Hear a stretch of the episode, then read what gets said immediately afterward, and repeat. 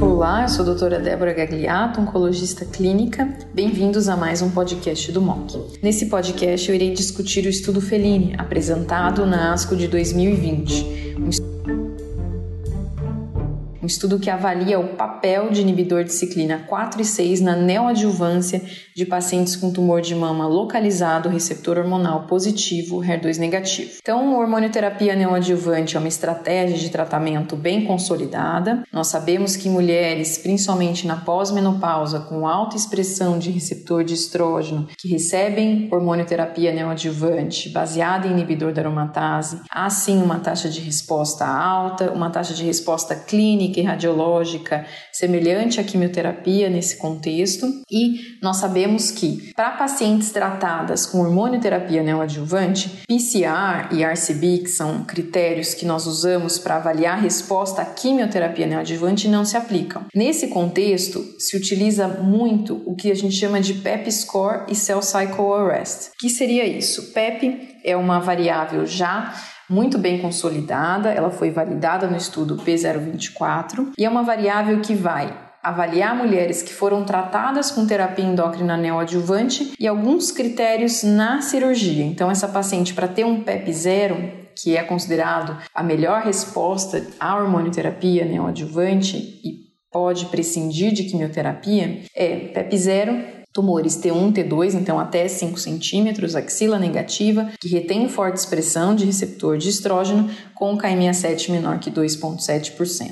Então, esse estudo que ele vai avaliar esses fatores, né? Qual foi o incremento que foi obtido com acréscimo de inibidor de ciclina 4 e 6 a letrozol em pacientes recebendo terapia hormonal neoadjuvante? Será que esses pacientes tiveram mais PEP zero na cirurgia? Será que eles tiveram mais resposta clínica ou mais resposta radiológica? Portanto, esse estudo incluiu pacientes com, com tumor acima de 2 centímetros na pós-menopausa que foram randomizadas para três braços. Um braço recebeu letrozol com placebo, outro braço recebeu letrozol com ribociclib na dose de 600 mg por dia, três semanas on, uma semana off, que é como a gente usa na doença avançada. E um terceiro braço recebeu letrozol com ribociclib na dose de 400 mg contínuo. Essas pacientes foram tratadas durante seis meses. Lembrar que esse estudo tinha uma core inicial do diagnóstico, uma biópsia depois de 14 dias de tratamento e a avaliação na cirurgia. E o que esse estudo mostrou foi que as pacientes que usaram inibidor de ciclina em acréscimo letrozol não tiveram melhora nos desfechos estudados, não tiveram melhor resposta clínica, não tiveram menor,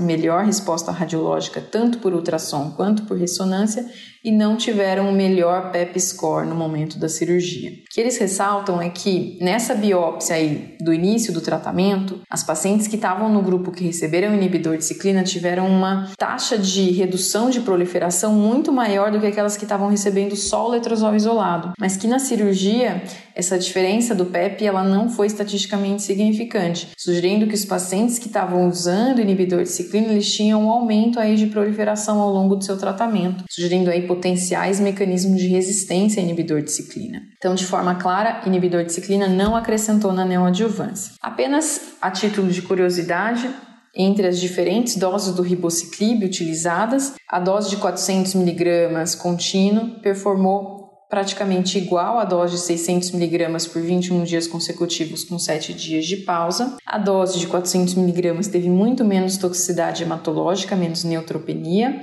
mas teve muito mais prolongamento de intervalo QT foi 24% comparado a nenhum, nenhum aumento de intervalo QT no braço 600mg, três semanas sim, uma não. Então, esse estudo é um estudo que mostra que a adição de ribociclib a letrozol neoadjuvante não acarretou mais porcentagem de pacientes com PEP score de zero. E essas pacientes, elas tiveram mais toxicidade por conta do incremento do tratamento com inibidor de ciclina. Então, não estamos prontos para incluir inibidores de ciclina 4 e 6 na neoadjuvância. Precisamos de mais estudos, estudos que possam correlacionar e identificar talvez um biomarcador de um paciente que precise de inibidor de ciclina na neoadjuvância. Muito obrigada pela atenção. Siga o MOC nos principais agregadores de podcast.